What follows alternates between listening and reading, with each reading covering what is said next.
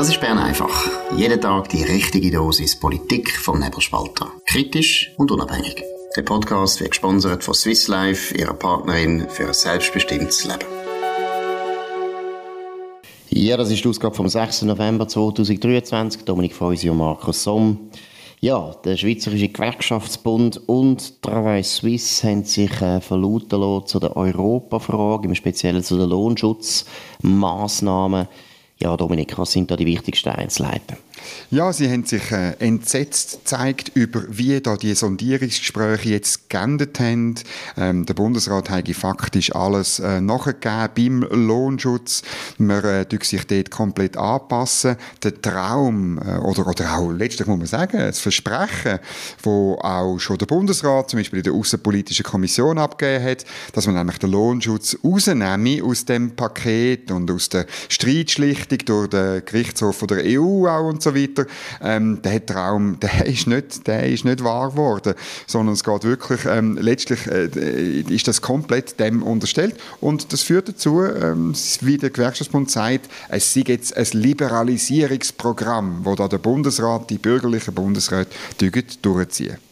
Aber sag mal, wie ist der Stand? Ist es das eine Konzession, die man schon gemacht hat gegenüber der EU? Hat das die Livia Loy noch gemacht oder ist das schon der Fasel, wo das verhandelt hat? Ich weiß gar nicht, auf was reagieren eigentlich Gewerkschaften? Ja, das kommt aus der Medienmitteilung nicht so raus. Aber ich kann einfach sagen, mein Wissensstand ist eigentlich der, dass die Sondierungsgespräche nie richtig fertig sind und vor allem hat man nichts Schriftliches gehabt. Ob man jetzt etwas Schriftliches hat, steht da Ihnen nicht. Ich habe die nicht gehört, dass man etwas Schriftliches hat. Aber mündliche Zusicherungen vom EU-Vizekommissionspräsident Maros Sefcovic aus der Slowakei, die sind eigentlich gewesen, dass man den Lohnschutz rausnimmt. Aber ich habe immer, also das hat auch zum Beispiel, äh, Außenpolitiker bei mir im Feusi Federal gesagt oder auch der, der Adrian Wüttrich, der Präsident von Travail Suisse, einem kleineren von den beiden Gewerkschafts Gewerkschaftsdachverbänden, hat das auch bestätigt. Aber ich habe immer gedacht, der muss ja dann mit dem in die EU-Kommission, zu den EU-Botschafter und das bringt er dort nie durch, dass er irgendetwas Schriftliches würde der Schweiz geben. Und jetzt, aufgrund von dieser Medienmitteilung, kann ich oder muss ich davon ausgehen, dass das nicht gelungen ist. Auf der anderen Seite im Inland hat es immer Gespräche mit den Sozialpartnern. Also da haben sich Vertreter vom EDA, äh, ähm, teilweise auch vom Staatssekretariat für Wirtschaft, haben sich getroffen mit eben den Gewerkschaften, mit den Arbeitgebern und dort hat man dann jeweils so ein bisschen verhandelt, was könnte man im, Inhalt noch, im Inland noch tun. Und dort haben wir ja mal die Geschichte mit den Forderungen der Gewerkschaften und auf diese Forderungen sind die Arbeitgeber eigentlich nie eingegangen.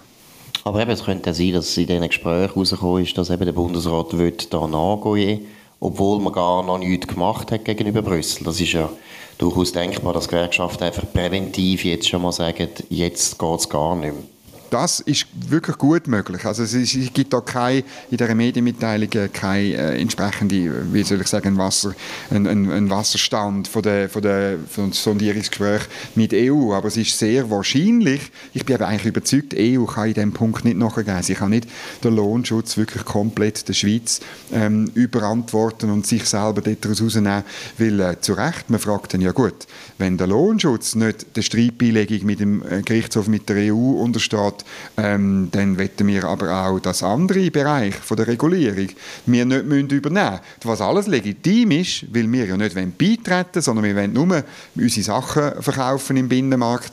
Aber ähm, ähm, das zeigt das Grundproblem letztlich von dem, der völkerrechtlichen Verpflichtung für den Nachvollzug und der politisch-juristischen Anbindung. Ja gut, und es zeigt vor allem auch meiner Meinung nach, dass die Schweiz oder besser gesagt, ja, das Außenministerium, also Ignazio Gassis, ein bisschen naiv ist, oder? Also, weil die Lage hat sich nicht geändert. Wieso soll jetzt die EU uns entgegenkommen? Die EU hat äh, miterlebt, wir haben die Verhandlungen abgebrochen, oder? Man kann jetzt noch streiten, wer hat abgebrochen, aber ich sage es jetzt einfach einmal so. Und nachher haben sie ja eigentlich gesagt, das ist ganz, ganz, ganz schlimm. Und dann ist die Schweiz ja wieder zurückgekommen an den Tisch und ist krücherisch wieder an den Tisch zurückgekommen. Und die EU hat natürlich nicht müssen den Eindruck bekommen, ja, jetzt müssen wir nachgehen, sondern sie haben eigentlich eher den Eindruck bekommen, ah, die Schweiz hat sie eingesehen, dass für sie das ein Problem ist, dass es nicht so gut ist, wenn sie das Rahmenabkommen nicht haben. Sie kommen ja wieder. Sie wollen ja wieder mit uns reden. Und da glaube ich wirklich, das ist ja grundsätzlich meiner Meinung nach ein vollkommener Fehler von Cassis. Entweder hätte man gar nicht zurückkommen und warten, bis die EU sich bewegt und ein Angebot macht oder sagt, komm, wir probieren noch einmal. Sicher nicht jetzt noch einmal krücherisch zurückkrüchen auf Brüssel in der Hoffnung, dass die EU äh, jetzt plötzlich nachgibt. Warum soll sie denn? Oder man hätte als Schweizer mal müssen überlegen, gut, wie können wir uns freikaufen? Was können wir der EU bieten, damit sie bei diesen Prinzipien nicht so wahnsinnig stur tut? Aber wir sind da jetzt wieder beim Außenminister, äh, eine Woche nach der völlig verunglückten Resolution in New York, würde ich ja sagen, auch das, ja, nicht gut. Ja, man hat einfach den Eindruck, ähm, ja, es, oder es bestätigt, wir, wir, haben den Eindruck, du und ich haben das schon länger, er ähm, tut hin und her ähm, vagabundieren, statt prinzipientreu äh, oder auch verfassungstreu die Interessen vertreten. Und es geht eben, wie du sagst, es geht nicht, dass man jetzt faktisch sondiert und etwas anstrebt, ähm, wo faktisch das Gleiche ist wie damals 2021 von uns von uns, also nicht von dir und mir, sondern vom Bundesrat abgelehnt worden ist und einfach verteilt, die sogenannte Paketlösung. Es kann bis heute niemand sagen, was genau der Vorteil ist, wenn, ähm, wenn es kein Rahmenabkommen gibt, aber die entsprechenden Sachen alle genau gleich, und die EU besteht darauf, alle genau gleich in allen Verträgen stehen. Also das, irgendwie, das entzieht sich halt meiner Logik, aber vielleicht bin ich zu blöd, ich bin auch nicht Diplomat, ich bin nicht gesegnet mit außenpolitischer äh, Spezialausbildung, aber ich bin auch ein Mensch und kann, glaube ich, bisschen beurteilen und eben Frage stellen und ich komme nie eine Antwort über. Die Ignazio Cassis, der wird, ihm wird jetzt empfohlen von der SVP, dass er ähm, das Departement wechselt. Äh, ähm, der Titel hat mir ein bisschen aufgechased. SVP will Cassis als Außenminister absetzen. Im Text merkt man dann, dass das nicht der Fall ist, sondern man sagt einfach, du, probier's doch einmal im Edi. Oder? Aber ich weiß nicht, ob das besser kommt. Ja, mal, also ich bin langsam überzeugt, das wäre besser, weil ich habe das Gefühl, die Beamten im EDA und die sehr eleganten, hoch ausgebildeten Diplomaten, die fahren einfach Schlitten mit dem Ignazio Cassis. Er ist da meiner Meinung nach einfach zu weltfremd oder zu lieb irgendwo, weil also meine, die Resolution jetzt, wo in der UNO beschlossen worden ist, das hat man also wirklich den Bogen gegeben, weil wir beide wissen ja, wie er über Israel denkt und dass er so etwas zulässt oder eben wahrscheinlich nicht einmal richtig mitbekommen hat, was da seine superlinken äh, EDA-Diplomaten beschlossen haben. Das ist einfach nicht gut. Und jetzt meine, bei der EU-Frage muss man ja mal deutlich sagen, die Wahlen haben eigentlich ein Ergebnis gegeben, das ziemlich deutlich macht, dass es noch schwieriger wird, im Inland einen Konsens zu finden. Ich meine, die Euro-Turbo-Parteien, nämlich GLP und die Grünen, aber vor allem GLP, die haben die Wahlen verloren. Die SVP hat gewonnen die SP hat auch gewonnen, aber wenn man das Resultat anschaut vom, äh, vom Mai-Jahr, wo der wichtigste Neinsäger ist, was den Lohnschutz betrifft, ist völlig klar gewesen, die Gewerkschaften sind super stark nach diesen Wahlen sowieso, weil, sind wir ehrlich, Gewerkschaften haben den Wahlkampf bestritten, prägt und auch gewonnen meine, Kaufkraft ist nicht das Thema von der Vogue-Juso-Führung eigentlich, sondern es ist ein sehr typisches gewerkschaftliches Thema gewesen, wo jetzt zum Erfolg geführt hat von der SP. Also die sind gestärkt. Wieso sollen die jetzt nachgehen? Also auch dort muss ich sagen, das Außenministerium hat überhaupt nicht, falls das überhaupt stimmt, dass wir jetzt da alles gesagt haben und die Gewerkschaften wirklich Andeutungen haben, dass da das Außenministerium hat angehen aber falls das stimmt, habe ich das Gefühl, die haben gar keine neue Lagebeurteilung gemacht im EDA. Die haben gar nicht irgendwie gedacht, ja, jetzt haben wir noch Wahlen gehabt. Also Wahlen haben für die anscheinend auch nicht stattgefunden. Ja gut, aber Lagebeurteilung ist, glaube ich, nicht eine Stärke vom Aussendepartement. Das ähm, fällt mir schon länger auf und das hat natürlich damit zu tun, gell, ähm, weil, weil äh, ähm, ja, aus, auch aus bürgerlicher Sicht ist ja, ist ja das ein Blödsinn. Die, der Nachvollzug von EU-Regulierung, der ist nicht gut weil er am Schluss dazu führt, dass unser Standort gleich schlecht ist wie der, Standort in der Europäischen Union. Und es ist jetzt gerade wieder ein, ein Konzern, äh, glaube Bunch heisst der, ähm, aus, aus den USA auf Genf gegangen, also nicht in die EU, oder, sondern in die Schweiz. Warum? Weil der Standort in der Schweiz eben nicht gleich ist wie der EU. Wenn unser Standort gleich schlecht ist, und, äh, dann, dann werden unsere Löhne auch gleich schlecht sein. Darum, ich verstehe Gewerkschaften 100% für einmal. Gut, dann gehen wir zu ein anderes Thema, das auch wieder den Bundesrat betrifft, jetzt aber der Albert Rösti. Es geht um die Halbierungsinitiative und die SRG und das soll, da sind wir noch nicht sicher, ob es wirklich so stimmt, aber der Albert Rösti soll laut NZZ am Sonntag wollen auf dem Verordnungsweg Gebühren für die SRG senken. Was ist da der neueste Stand? Ja, Privathaushalte sollen noch 300 statt 335 Franken zahlen und kleine und mittlere Unternehmen sollen komplett entlastet werden, so wie vor der letzten Revision vom Radio- und Fernsehgesetz. Ähm, das ist eine Geschichte von der Andrea Kutschera in der NZZ am Sonntag. Ich tue sie unten dran verlinken. Und zwar soll das der Albert Rösti am Mittwoch in der Bundesratssitzung auf dem Verordnungsweg hineinbringen. Gut, schauen wir mal, ob das stimmt. Was würde das aber heißen? Ist jetzt das taktisch vom Albert Rösti, der ja seinerzeit als Nationalrat für die Halbierungsinitiative eintreten ist. Ist das taktisch klug oder ist es taktisch dumm? Was heißt das? Ja, der Gregor Rutz, ähm, einer der Mitinitianten von der Halbierungsinitiative, findet das gar nicht gut, äh, sagt er im Artikel. Das sei, äh, das sei nicht richtig. Ähm, und ich muss aber sagen, ich teile die Haltung nicht. Ich finde es durchaus ein geschickter Schachzug, weil man einen, einen wesentlichen Teil von der Forderung, ähm, das sagt auch der Gewerbeverbandspräsident Fabio Regazzi, nämlich äh, die komische Gebühr für, für Firmen, äh, dass, man die, dass man die schon mal, schon mal streicht. Und äh, auf dem Verordnungsweg, das zeigt mir, dass der Albert Rösti ein ziemlich schlauer Fuchs ist. Er macht nämlich das, was linke Bundesräte gerne machen. Oder dass sie letztlich gesetzliche Grundlagen extrem weit für ihre ähm, eigentliche Haltung ausnützen und auf dem Verordnungsweg ähm, schon sehr viele Sachen umsetzen. Und das finde ich ziemlich clever. Über einen Gegenvorschlag, und wir finden, ein Gegenvorschlag wäre wichtig zu der Initiative, das soll man unbedingt ähm, darüber debattieren. Aber ich denke mir, der Albert Rösti ist gar nicht so blöd, wenn er das Gefühl hat, oder vielleicht darauf wartet, dass das Parlament dort vorangeht und zum Beispiel einen Gegenvorschlag beschließt oder eine Skizze, äh, Ideen bringt. Gut, aber da muss ich jetzt ehrlich sagen, da sehe ich jetzt eher wieder Rutz, weil wenn man natürlich nachher die Unternehmen entbindet von dieser Gebühr, ist völlig klar, eine Initiative, die Initiative, die Halbjährigkeitsinitiative wird dann nicht mehr unterstützt vom zum Beispiel Gewerbeverband und so weiter, also dann fehlt das Geld für Kampagnen. Äh, also eine Stärkung ist sicher nicht vom SRG kritischer Lager, wenn der Gewerbeverband, wenn die ganze Wirtschaft da nicht mehr so wahnsinnig involviert ist. Von dem her bin ich schon nicht ganz sicher, ob das taktisch wirklich aufgeht, ob das Sinn macht. Der Druck auf den Gegenvorschlag, ja, der kann schon aus dem Parlament kommen, aber wenn die Wirtschaft eigentlich schon erreicht hat, was sie wollen, ist der Druck natürlich viel weniger stark. Und sind wir ehrlich, die Leute, die die Initiative gemacht haben, denen geht es ja nicht in erster Linie um Gebührenhöhe.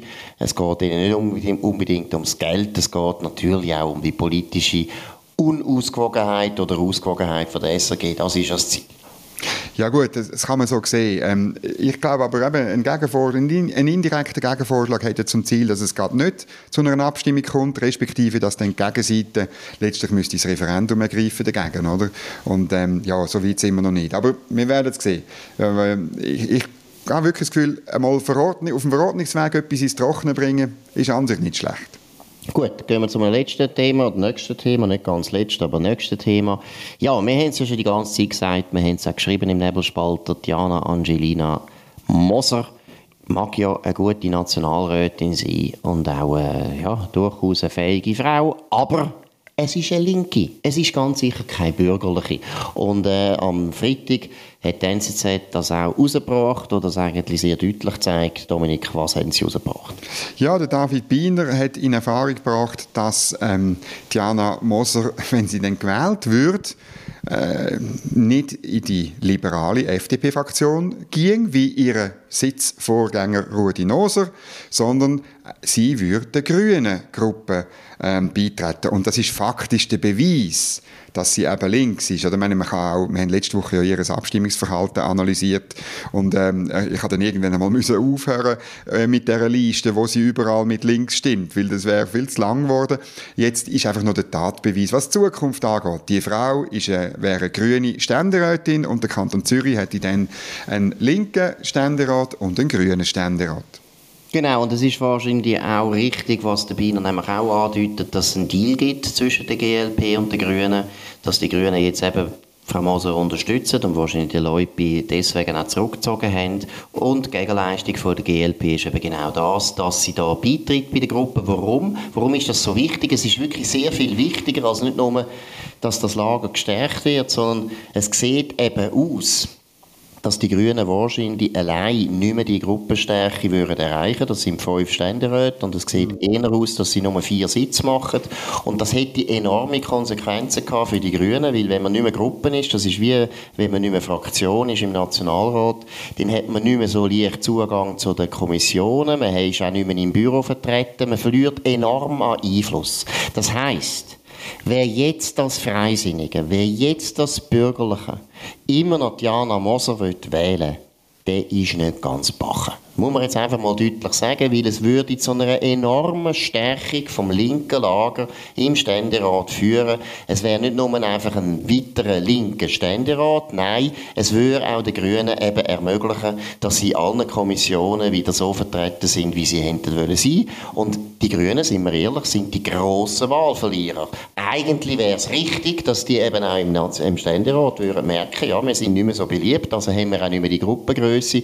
Und die angeblich angeblich liberale, grünliberale Diana Moser, würde Grünen da im Prinzip zu der Renaissance verhelfen. Also noch einmal, jeder bürgerliche Wähler, der im Kanton Zürich jetzt Diana Moser wählt, hätte ganz so gut können den Daniel Leupi wählen oder den Balthasar Glättli in Ständerat wählen. Das ist wirklich, also dümmer kann man glaube ich gar nicht abstimmen. Ja, jetzt, nimmt mich schon ein Wunder. Hast du mal mit der Bettina Balmer, die ja ähm, äh, bei der FDP Frauen ähm, beantragt hat, dass man Diana Moser unterstützt, äh, hast du mal mit der telefoniert? Weil genau diese Überlegungen, die haben ja dort komplett gefehlt.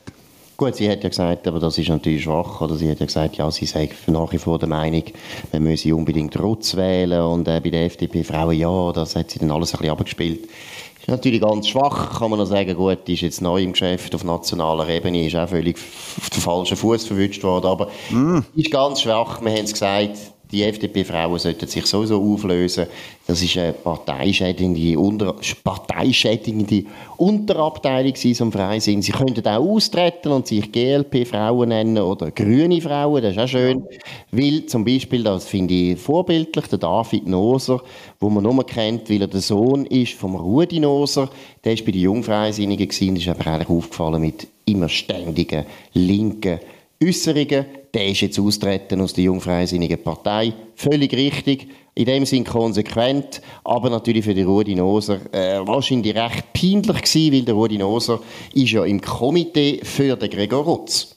Genau. Gut, das, das gibt es zwischen Vater und Sohn manchmal, dass das unterschiedlich ist. Dass wenn man, um das geht es gar nicht. Das Verrückte ist, wenn du als Sohn eben in der Jungpartei von der Partei vom Vater bist, aber keine Ahnung hast, was das denn bedeutet, was das politisch, inhaltlich letztlich bedeutet. Oder? Sondern du bist einfach dann dort der Sohn vom, äh, vom Noser, vom Ständerat ähm, und Darum ist die Bereinigung, äh, ich glaube, schon hoch willkommen. Er könnte ja eben, er könnte ja ähm, äh, wie bei den Grünen beitreten und dort äh, probieren, eine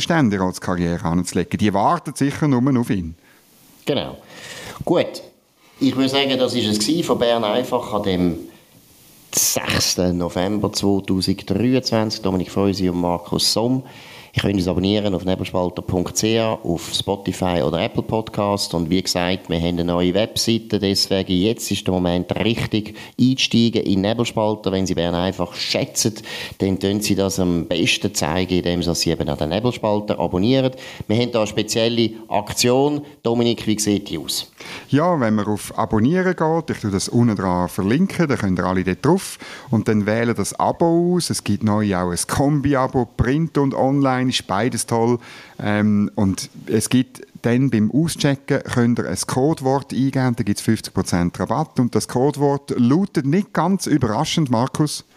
Habe ich es echt jetzt vergessen? Weiss ich es echt nicht mehr? Atom, Atom, Atom. Und zwar alles aneinander geschrieben, klein.